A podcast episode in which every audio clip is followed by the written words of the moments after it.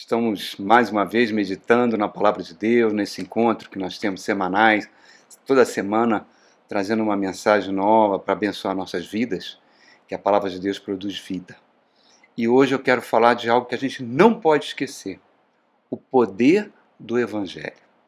Olha só, as primeiras palavras que Jesus Cristo falou, né? Depois que, quando ele inicia seu ministério, a sua primeira pregação está lá em Marcos capítulo 1, versos 14 e 15. Eu vou ler para você, querido, olha só. Depois que João foi preso, Jesus foi para Galiléia proclamando o Evangelho de Deus, ou as boas novas de Deus. O tempo é chegado, dizia ele. O reino de Deus está próximo. Arrependam-se e creiam no Evangelho, ou creiam nas boas novas. Agora, quando você vai lá na grande epístola, maravilhosa epístola, o Tratado Teológico de Romanos, né? O apóstolo Paulo escreve aqui para nós no capítulo 1, no verso 16: Não me vergonho do evangelho, porque é o poder de Deus para a salvação de todo aquele que crê, primeiro do judeu, depois do grego. Pois no evangelho é revelada a justiça de Deus, uma justiça que do princípio ao fim é pela fé, como está escrito: o justo viverá pela fé. Agora vamos lá em Lucas capítulo 4, quando o Senhor Jesus entra na sinagoga de Nazaré e pega o livro do profeta Isaías, especificamente no capítulo 61, e lê essa passagem linda que está aqui. Lucas, capítulo 4, a partir do verso 17. Foi-lhe entregue o livro do profeta Isaías. Abriu e encontrou o lugar onde estava escrito: O Espírito do Senhor está sobre mim, porque ele me ungiu para pregar boas novas aos pobres, em algumas versões, curar os quebrantados de coração. Ele me enviou para proclamar liberdade aos presos, a recuperação da vista aos cegos, para libertar os oprimidos e proclamar o ano da graça do Senhor.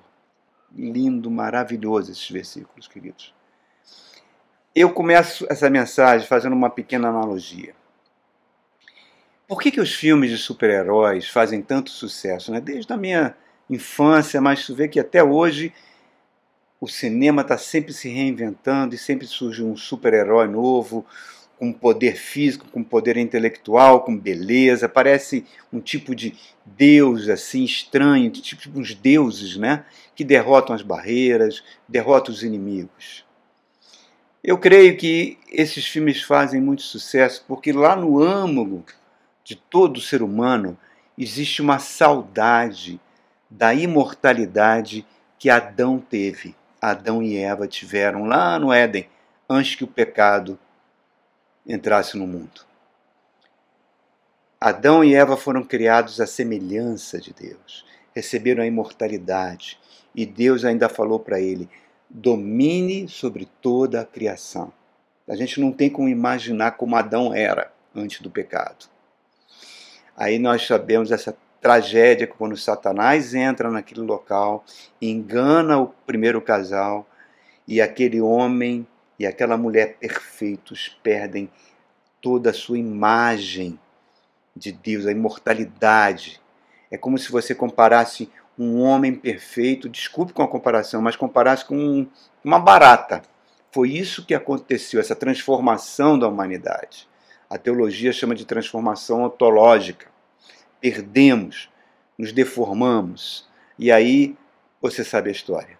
As doenças entraram, a velhice entrou, a morte entrou e todos os sofrimentos que nós colhemos até o dia de hoje. Mas o pior disso tudo foi a mentira que o próprio diabo falou para Adão e para Eva, dizendo que eles que os olhos abertos, os olhos deles seriam abertos para uma realidade tal que eles seriam como deuses. E foi o inverso que aconteceu. O casal passou a ter uma cegueira espiritual, se desconectou de Deus e a morte entrou, a morte do seu espírito. Por isso que as seitas, as seitas ocultistas, o ocultismo em si e as filosofias e a própria teologia da prosperidade, elas prometem o poder que Adão perdeu. O poder que para que Adão seja um grande conquistador. Por isso que esses, surgem esses evangelhos que acabam gerando tanta expectativa que não acontece no coração humano. Mas olha só, quando Jesus prega o evangelho, o evangelho em si não era uma novidade para as pessoas daquela época, porque desde a época de Alexandre o Grande, 200, 300 anos antes de Jesus, havia o evangelho de Alexandre, as boas novas de Alexandre, que ele estava trazendo a cultura grega e a filosofia grega e a língua grega para todo mundo. Havia as boas novas dos judeus, que levavam a lei para os gentios, transformando ele num prosélito, num judeu de terceira categoria. Havia o evangelho de César Augusto, o evangelho de Roma, onde eh, Roma prometia a paz romana né, para os povos, mas debaixo de escravidão dos povos, debaixo de pesados impostos, para poder sustentar as legiões de Roma. Aí vem Jesus, um carpinteiro, que nasceu numa família pobre, num lugar obscuro do Império Romano, né? um lugar totalmente para o Império não era importante. E esse homem que não foi criado, que não foi ensinado, que não fez as escolas dos rabinos, né? Esse homem traz uma mensagem que mudou o universo, mudou o mundo, revolucionou tudo. E nunca mais se parou de falar nele. Durante três anos, ele caminhou num território pequeno, um território menor que o Distrito Federal. E foi suficiente para que a sua mensagem, até os dias de hoje, milhões de pessoas morram por ele. Milhões de livros foram escritos sobre ele. Obras de artes, pinturas, sinfonias, tudo isso foi feito em sua homenagem. E ele traz a mensagem, a mensagem essencial é: eu trouxe o verdadeiro evangelho, as boas novas, que Paulo vai completar dizendo que é o poder de Deus para a salvação. O poder que nos salva, que nos dá a vida eterna, que nos vai conceder tudo aquilo que Adão perdeu. Reparem, irmãos, esse poder não é para trazer nesse mundo agora riqueza, prosperidade, sucesso, mas sim para nos salvar, nos reconciliar de volta para Deus, resgatar tudo aquilo que foi destruído pelo pecado na vida humana, que Adão permitiu que acontecesse. Reparem, quando Adão permite que o pecado entre no mundo pela sua desobediência, ele entrega este mundo na mão daquilo que a carta aos Efésios vai chamar as forças espirituais da maldade. Os dominadores deste mundo tenebroso, anjos, arcanjos caídos, que se, se transformaram em demônios, que controlam esse mundo, que tem um príncipe, um príncipe maligno chamado Satanás que governa esse mundo, que ofereceu ao próprio Jesus os reinos desse mundo se ele o adorasse. Então, quando você vê os poderes desse mundo, né? Você vê no livro de Daniel, ele, ele fala isso bastante, né? Com, com, o, quando ele, o arcanjo Gabriel vai trazer a mensagem, tem que travar uma luta nas regiões espirituais contra essas forças espirituais para poder levar a mensagem para Daniel. A gente vê que esse poder está instalado nos principais centros de poder político e econômico desse mundo as Casa Branca das vidas, os Kremlins da vida, o, enfim, qualquer país que tem um centro de poder político, os dominadores dominam esse centro. Por isso que nós temos tanta pobreza, por isso que nós temos tanta violência social, por isso que nós temos tanta maldade, nós temos as guerras, por isso que a, a riqueza é concentrada na mão de tão poucas pessoas, por isso que as ideologias humanas não conseguem mudar isso. Porque é isso é, como é que uma ideologia vai lutar contra seres espirituais, irmãos? Não tem como. E aí o que, que acontece? E aí eu uso uma analogia de C.S. Lewis. C.S. Lewis foi brilhante nisso. Ele fez uma comparação fantástica. Ele compara o nascimento de Cristo ao o Rei dos Reis, que veio de volta a tomar posse do reino que foi usurpado de Adão e ele entra disfarçado na terra como um bebezinho lá naquela estrebaria de Belém. E esse rei dos reis vai formar um povo que vai libertar da escravidão desses dominadores desse mundo tenebroso. E esse povo vai crescer, vai crescer, vai crescer, até que o Rei dos Reis implante o seu reino de forma definitiva na terra. Esse povo é a igreja. É aqueles que foram alcançados pelo poder do Evangelho. E aí nós vimos essa passagem linda deles, de Jesus entrando na sua cidade natal, cidade de Nazaré, entrando naquela sinagoga, recebendo o livro do profeta Isaías, abrindo aqueles pergaminhos no capítulo 61 de Isaías e lendo essa mensagem que o Evangelho é o poder de Deus. E aí a gente se lembra das palavras de Jesus: Eu vim para destruir as obras do diabo. E quando ele vai embora, ele fala para o Pai, para o seu povo: Não os tire do mundo. Quer dizer, o seu povo continua no mundo, recebendo o poder do Evangelho para que sejam luz, para que sejam sal, para que sejam um instrumento de salvação de vidas, de arrancar as vidas das mãos de Satanás. Paulo usa isso no livro de Gálatas, no capítulo 1, quando ele diz que Jesus veio para nos arrancar desse mundo tenebroso. A gente está fisicamente nesse mundo, emocionalmente nesse mundo, mas a Bíblia diz que nosso espírito está conectado nas regiões celestiais. Nós estamos nesse mundo para ser luz, para ser sal. É uma coisa fantástica. Então, a primeira ação do Evangelho, Jesus fala: Eu vim para evangelizar os pobres, os humildes de espírito. Ele fala isso lá no Sermão do Monte, quando ele chega e diz: Bem-aventurados os humildes de espírito, porque deles é o reino de Deus. Não tem, reparem, querido, não tem como você ser humilde de espírito se você não tiver uma vida de contrição e arrependimento diante de Deus. Quando Jesus chama os seus discípulos e separa em dupla e manda para evangelizar, curar, libertar enfermos, estes discípulos voltam, radiantes de alegria. Falavam, Senhor, até os demônios se submeteram a nós. Aí Jesus fala uma frase fantástica: Eu vi Satanás caindo do céu como um relâmpago. Quer dizer, pela primeira vez da história humana, esse exército que vai arrancar os dominadores desse mundo tenebroso entrou em ação. E aí Jesus exulta e fala: Pai, bem-aventurado do que tu deste isso, não para os poderosos, mas para os humildes. A primeira carta aos Coríntios fala que Deus não escolheu os sábios desse mundo, os poderosos desse mundo, mas escolheu os humildes. Nem os, perdão, nem os de nobre nascimento, mas escolheu os humildes, os fracos, os que não se consideram nada, para reduzir a nada aqueles que se considerem alguma coisa. Então, o Evangelho é algo tão fantástico, irmãos, que ele começa. A igreja primitiva era formada por pessoas extremamente humildes, escravos artesãos, prostitutas. Jesus ceava com essas pessoas, era um escândalo para os judeus, um, ver um rabi, um mestre, sentando com essas pessoas. Jesus falava: Bem-aventurado, porque vocês irão comer na mesa que meu Pai preparou no reino para vocês.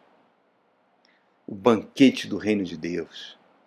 Mas eu volto a dizer: sem arrependimento, a gente não pode experimentar o poder de Espírito não podemos experimentar o poder do Evangelho, porque não seremos humildes de espírito. O arrependimento faz a gente reconhecer que nós temos uma natureza hostil, inimiga a Deus, ao reino de Deus. Os iluministas, os sábios desse mundo, consideram isso algo arcaico, diz que o ser humano está em evolução e não está, irmão. Só você olhar a história humana reconhecer que nós somos egoístas, que nós ferimos as pessoas, que nós temos cobiça, que nós somos indiferentes ao nosso próximo e somos indiferentes às coisas do reino de Deus. Jesus conta aquela história linda, aquela parábola linda do filho pródigo, é a nossa vida. O filho pródigo sou eu e você, irmãos. Contando que o pai, que é o símbolo de Deus Pai, chega para o filho, que somos nós. O inverso, o filho chega para o pai e pede sua herança antecipada. Ele não tinha direito.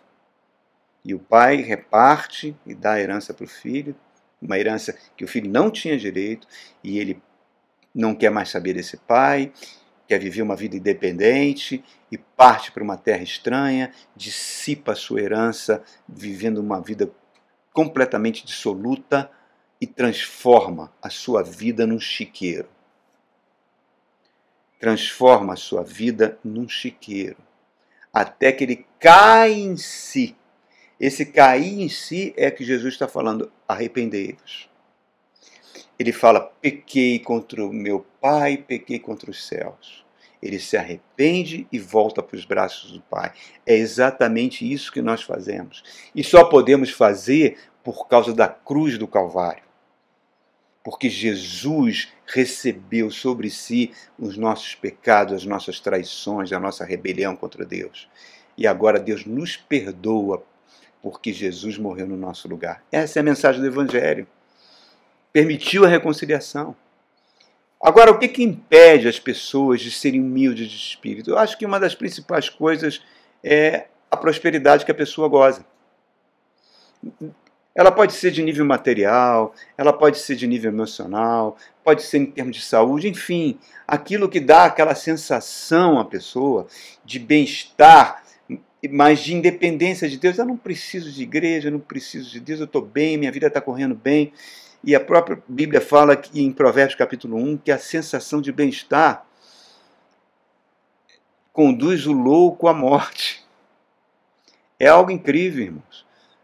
Porque nós tendemos a ficar independente de Deus. E faz a gente não enxergar o chiqueiro que é esse mundo tenebroso, irmãos. Dá uma falsa sensação de segurança. Uma, e uma falsa sensação. Isso na internet sobre isso sensação de segurança. E Jesus conta isso porque isso bloqueia o poder do evangelho sobre a nossa vida. E Jesus conta isso em parábola, na parábola do rico e do Lázaro, do homem rico que tinha tudo e foi parar no inferno.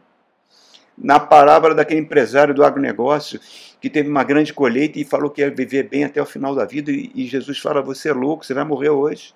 A sua vida não lhe pertence. O jovem rico que se aproxima dele, dizendo que obedecia a toda a lei, e Jesus observa que o coração dele tinha uma falha.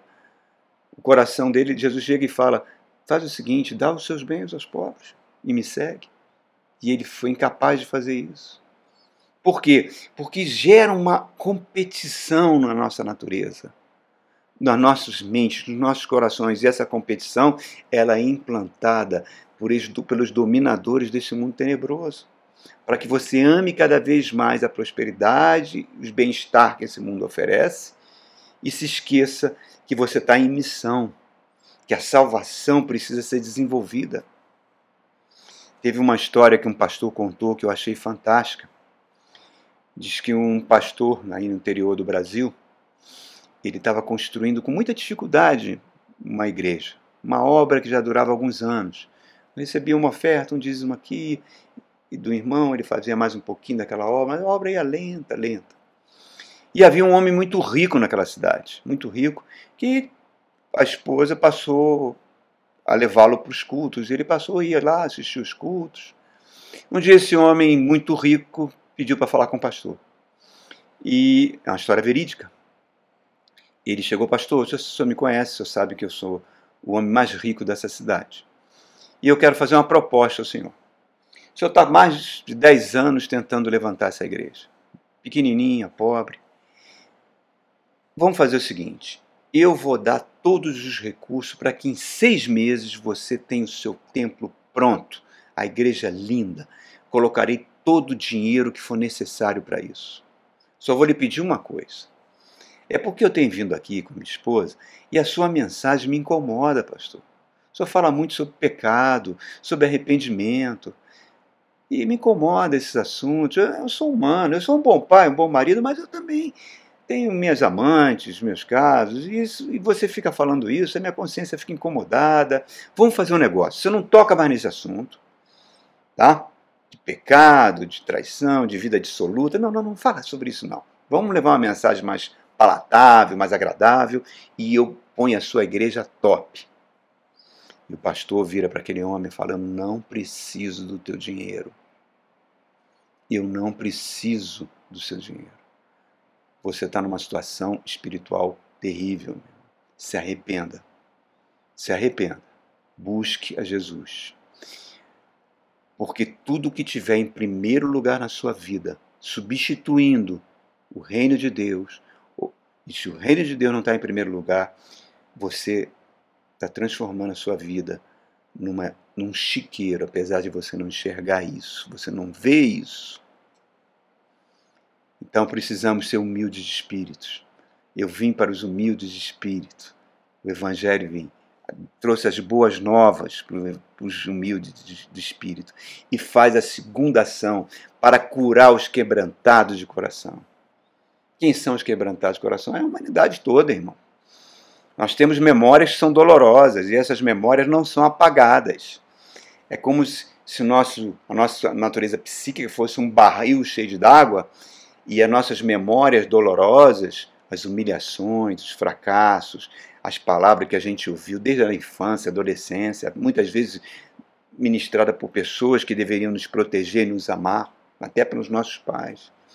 Aquilo, aquelas, aquelas folhas vão se encharcando de água né, nesse barril, que é o nosso psique, e vão indo lá para o fundo do nosso subconsciente. E ficam lá. E ficam lá.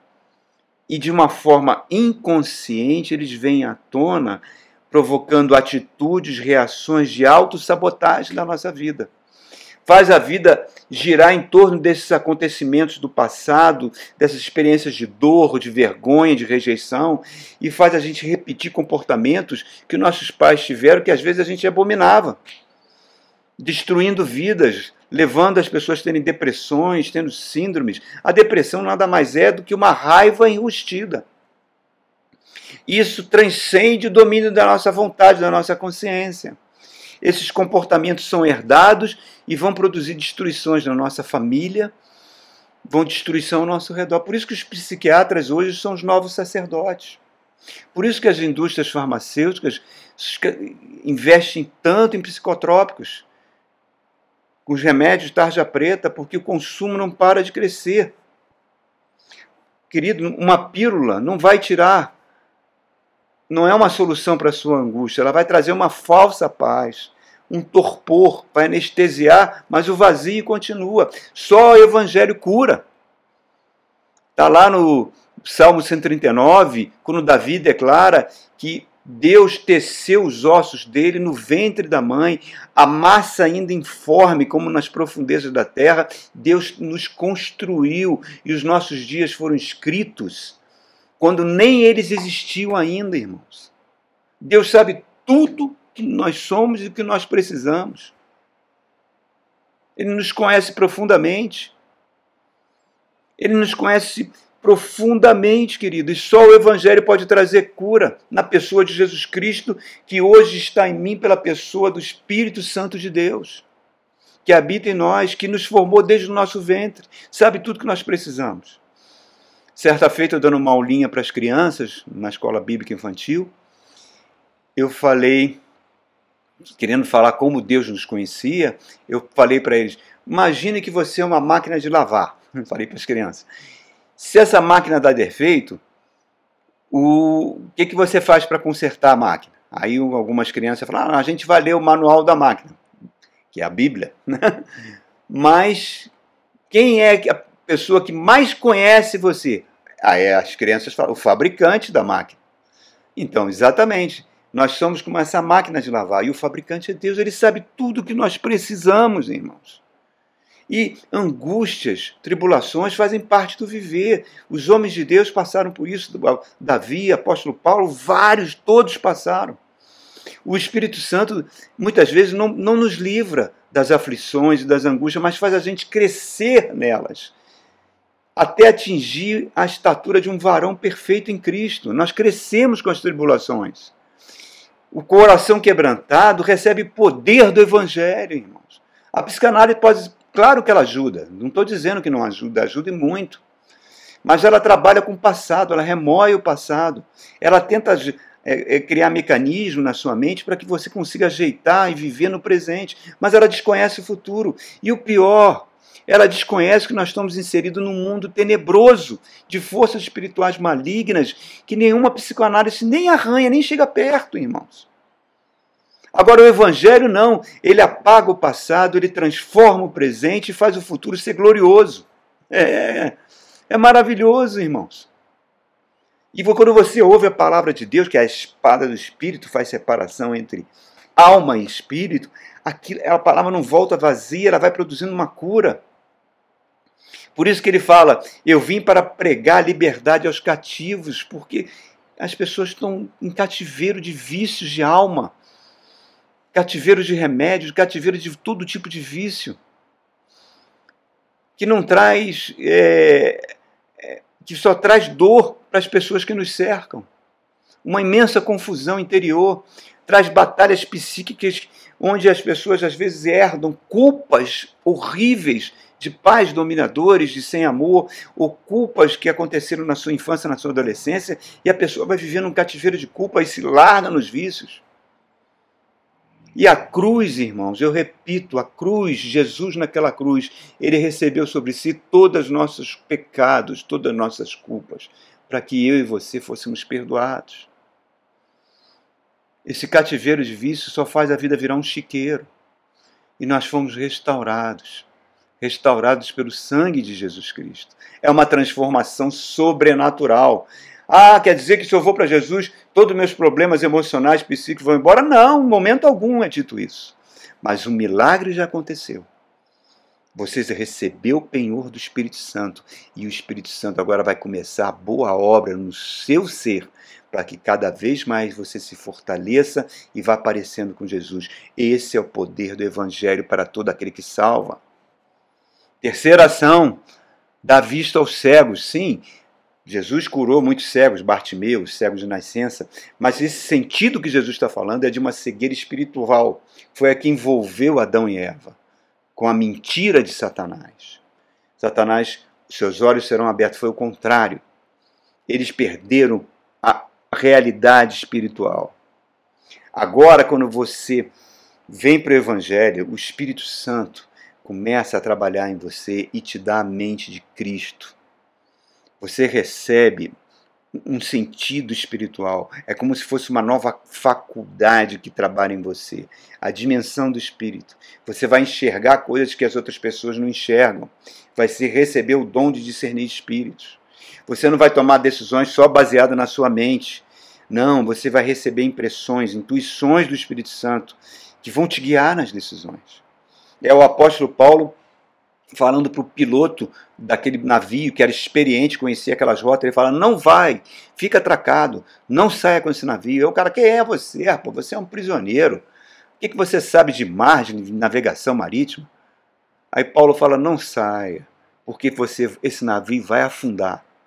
E ele não deu ouvidos a Paulo, nem o centurião, saíram com o navio e o navio naufragou.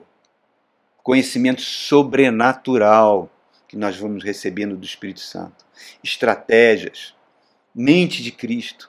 O homem natural não consegue discernir as coisas do Espírito, isso são loucura.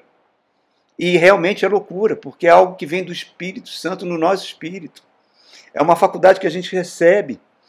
Eu passei nos últimos 15 dias uma crise violenta com problemas de família e teve uma vez que eu não, eu não enxergar uma solução e eu sentado na cadeira, fechando os olhos, falando: Espírito Santo, fala comigo, diz para mim. E você recebe aquele falando: continue. É exatamente isso. Eu quero que você enfrente isso e vocês vão crescer com isso. Isso não tem preço, irmãos. Não tem preço. Quarta ação do Evangelho: pôr em liberdade os oprimidos. Oh, irmão. Esse mundo é o mundo da opressão, nós vivemos debaixo de opressão. Efésios 2 diz que todos nós fazíamos a vontade do príncipe da potestade do ar, onde todos nós éramos filhos da desobediência. Mas isso foi no passado. Nós vivíamos num mundo de opressão, de mentira, de fake news, irmãos. Eu fiquei feliz com a entrega desse prêmio Nobel da Paz para esses dois jornalistas, para o russo e para aquela senhora filipina que tem um jornal independente, que a preocupação deles é divulgar a verdade. E, inclusive, pessoas da equipe dela foram assassinadas tanto pelo governo russo como pelo governo filipino. E o Prêmio Nobel da Paz deu esse prêmio com a seguinte justificativa: as fake news destroem a humanidade, as fake news geram conflitos, as fake news geram maldades, as fake news geram as guerras. Isso desde o tempo de Jesus. Jesus foi crucificado por causa das fake news que o sacerdote falou para o povo, que pediu, o povo pediu a crucificação de Jesus. Fake news não é algo novo, não, é a matéria-prima do diabo.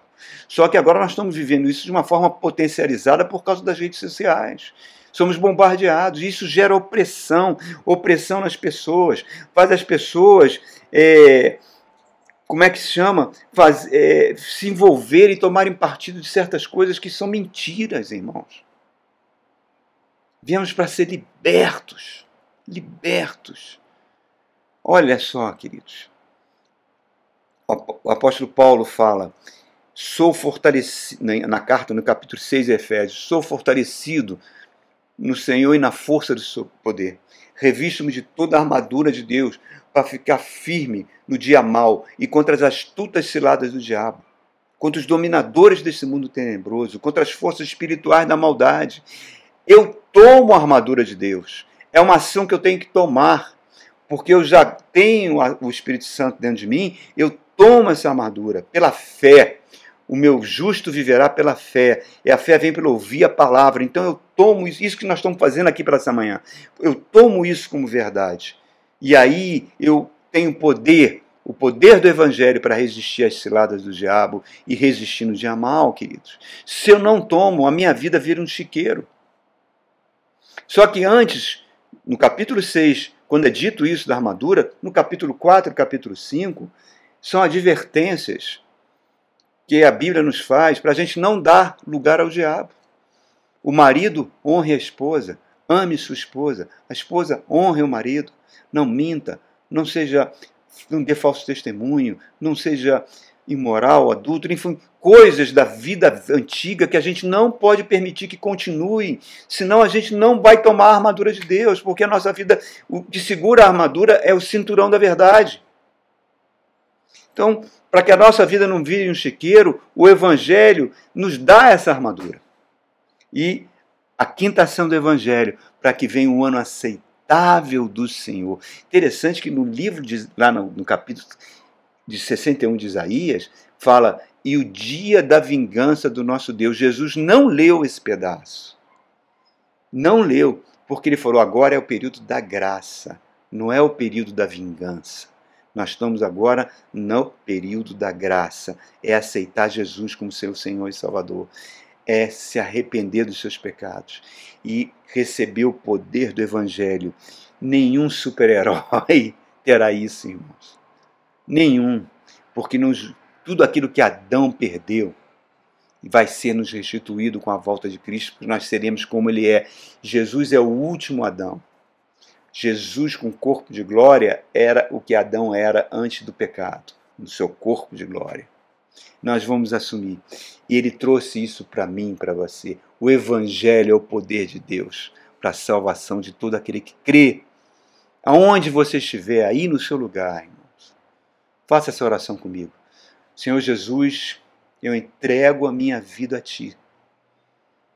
Eu me arrependo dos meus pecados, Senhor Jesus.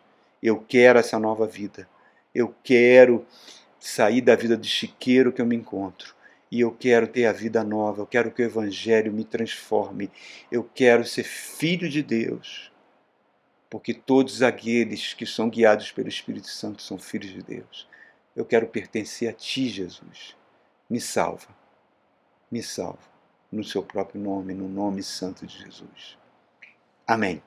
Deus abençoe sua vida, querido.